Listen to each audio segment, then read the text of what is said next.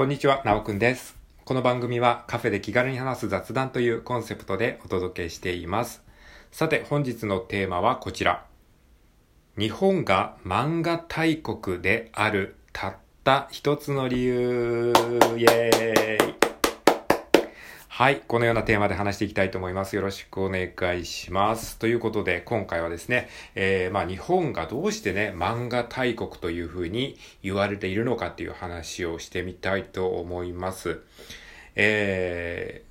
ー、日本のすごいところって何ですかってね、海外の人に聞くようなね、こう YouTube のあの動画とかを結構ね、あの見てるんですけれども、そこでね、大体上がってくるのが、えー、やっぱり漫画とかアニメですよね。日本の漫画とかアニメってすごいよねって、えー、よくね、こう言われるんですよね。そうすると僕らは、当たり前にそれをね、あのー、見たり、えー、触れたりしてるから、あんまりそのすごいって感じないんだけど、海外から見るとそれってすごいんだっていうふうに、こう人に言われて気づく自分の長所みたいな感じのことってあるじゃないですか。自分では当たり前すぎてこう何とも思ってなかったんだけど、周りの人からそれすごいねみたいに言われて、あ、これって自分の特技だったんだみたいなね。多分日本ってね、そういうところがあると思うんですよ。つまり漫画とかアニメがその他の国から来るすするとすごいレベル高いよねみたいなね。えー、まあそういうね個性を持った国が日本なんじゃないかなって僕は思うわけですね。まあ各国にそれぞれ得意分野ってあるじゃないですか。アメリカだったら、アメリカといえば映画がすごいよねとか、ハリウッド映画とかね、あと音楽がすごいよねとか、えー、例えばフランスだったら、フランス、えー、フランスのお菓子、ね、フランス菓子、チョコレート、パティシエとかね、えー、そういうなんかフランスといえばお菓子であるとか、フランスパンとかね、パンの国だよねとかってね、なんかそういうパブリックイメージ、中国だったら中華料理が美味しいよねとかね、えそういう風な、えー、流れで、えー、言うと日本はね、やっぱりまあいろいろもちろんあるんですけれども、えー、そのうちの一つとしてやっぱり漫画っていうものがね、あるんじゃないかなと。じゃあどうして日本がこんな風に漫画がね、すごい国なのか、国になったのかっていうことをね、ちょっと、えー、考えてみたいと思うんですが、えー、日本が漫画大国であるたった一つの理由。まあ、先に結論から言っておきますと、まあ、これは僕の考えですけども、えー、日本人はですね、圧倒的に漫画リテラシーが高いから、これがね、あの、理由だと思います。もう日本人全体の漫画のリテラシー、えー、リテラシーっていうのはその漫画に対する感性であるとか、まあ、えー、書ける人がいるとかですね、そういうなんかことですね、漫画リテラシーが非常に高いからっていうことが、えー、挙げられます。えっと、まあ、例えばね、その、海外とかだと漫画みたいなものが、えー、まあもちろん漫画っていうねそ、そもそもそういうものがないとかっていう国もあるかもしれないし、漫画の読み方がわからないっていう人もね、あの、いるんですよね。まあ日本人の中にもいるらしいんですけども、その漫画っていうその形式自体に慣れてないから、セリフをどの順番で読むのかとか、小回りをどうやって読んでいくのかっていうのがわからない人もいるんですけど、日本ではあんまり考えられないですよね。もう普通に今ツイッターとかでそういうの開けば、あの漫画みたいなものが出てくるじゃないですか。その普通の素人が書いた漫画に含め、いろんなこう漫画が出てくるし、なんかビジネス書とかでも漫画でわかる、えー、なんか、えー、あの、なんとか論みたいなそういうなんか漫画でわかる、えー、電気とか漫画でわかる日本の歴史みたいな、もう何でもこう漫画にしてるじゃないですか。つまり、それだけ漫画のリテラシーが高いんですよ。これはなんか日本に住んでると当たり前に思うかもしれないですけど、た、多分ね、海外とかではそこまでメジャーではなかったりするのかもしれないですよね。はい。じゃあどうしてね、日本人はこんなに漫画リテラシーが高いのか、これって日本だけの特別なことなのかって、まあ思いますよね。でもね、日本人がそもそもね、こう、漫画に向いてる素質っていうのがね、あるんですよ。それはね、一つ大きなことは、えー、文字文化っていうのがあると思います。文字文化。日本人が使う文字っていうのがそもそも漫画、漫画的なんですよ。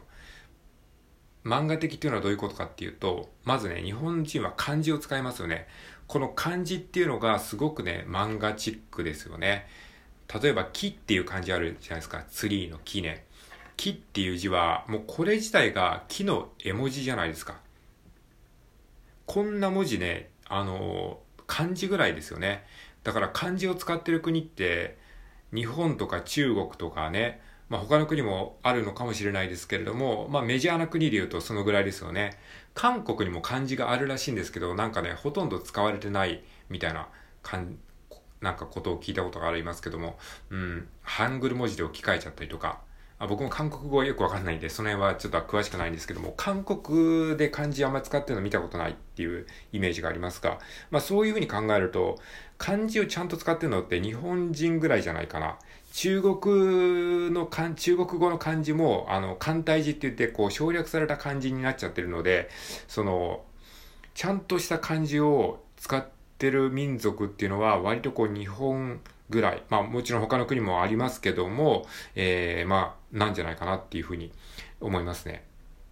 で、あと、英語とかね、そのフランス語、スペイン語とかそういうアルファベット系の言語っていうのは当然表意文字ではなくて表音文字ですよね。音を表すための文字だから、その、その文字そのものには、なんか絵文字的な要素はないんですよね。あ、ちなみにね、絵文字っていう言葉自体も日本から発祥した言葉ですからね。この絵文字っていうのが、えー、ガラケー時代にこう、えー、絵文字っていう言葉がこうに認知されて、それが世界に広がっていって、世界中で絵文字絵文字っていうふうに言ってるんですけども、これはもともと日本語が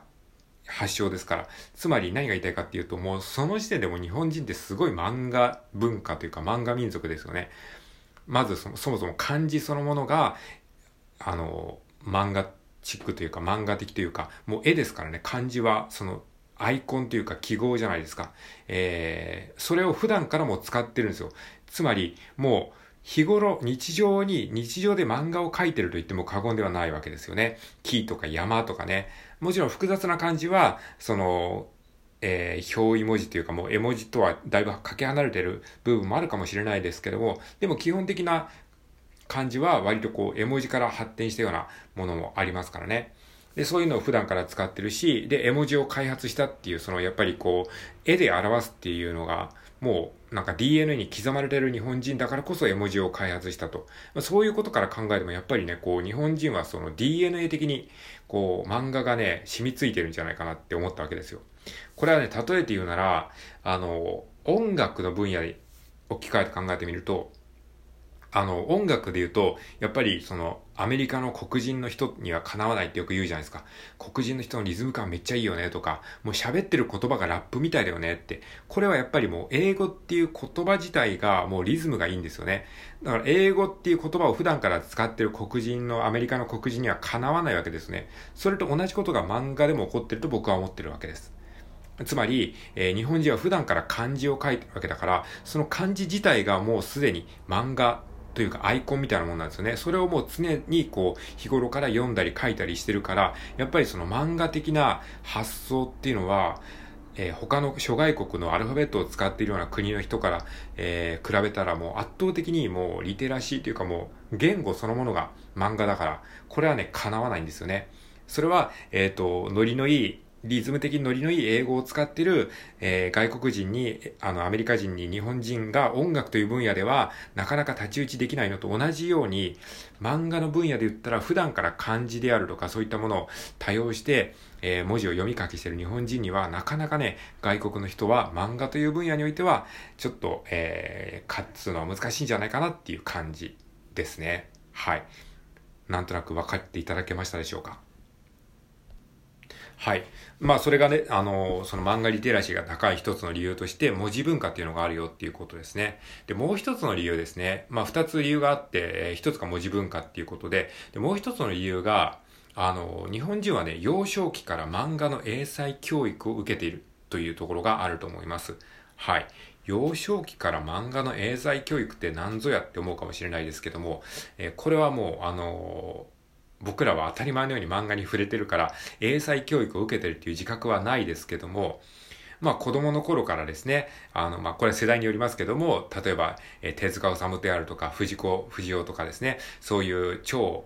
大物レジェンド漫画家の漫画をもう当たり前のようにこう読んできてるわけじゃないですか。で、読んだりとか、もしくは真似して書いてみたりとかね、えー、例えば鳥山明さんのドラゴンボールとかね、えー、スラムダンク、井上武彦さんのスラムダンクとか、えー、まあ、ハンターハンターね、富樫さんのハンターハンターとか、もう本当にすごい、もう、あの、漫画をたくさん僕たちは読んできたし、えー、友達と語り合ってきたりとか、えー、してきたわけですよね。これはもう英才教育ですよね。もう漫画ってこういうもんだっていうのをもう浴びるように、えー、体験してきたわけです。これはもう音楽に、まあ、また置き換えますと、あの、もう子供の頃から、えー、家にはレコードがたくさんあって、もう毎日のようにレコードを聴いていたし、えー、もう周りにはジャズ、ジャズや、じゃない、ロック、ロックバンドのこうライブとかが、えやっているようなライブハウスがたくさんあって、で、そういうのをもう常に聞いてきた、浴びるように聞いてきた。まあそういったものがアメリカだとしたら、やっぱり日本はそこは叶わないじゃないですか。それは、えー、まあ、もう一回漫画の例えに戻ると、えー、漫画で言うのであれば、もう幼い頃からクオリティの高い漫画がそこら中にあって、もうたくさん雑誌があって、で、もう広告とかね、SNS を見ればもう至るところに漫画があって、っていう風なもう英才教育、超英才教育を僕らは、えー、常に受けてるわけですね。これは日本の中だとあんまり感じないけど、多分ね、世界に行ったら、うわ、すごいな日本人ってなると思うんですよね。はい。まあそんな、えー、まあ下地があるから、えー、日本人全体の漫画リテラシーが高いので、結果的に日本の漫画のクオリティも上がって、世界からしたら日本って漫画すごいよねっていう風になってるんじゃないかなという風に思っているわけでございます。はい。ということで今回はですね、えー、日本が漫画大国であるたった一つの理由というテーマでお話ししてみました。はい、最後まで聞いてくれてありがとうございました。それでは今日も良い一日を過ごしていきましょう。さようなら。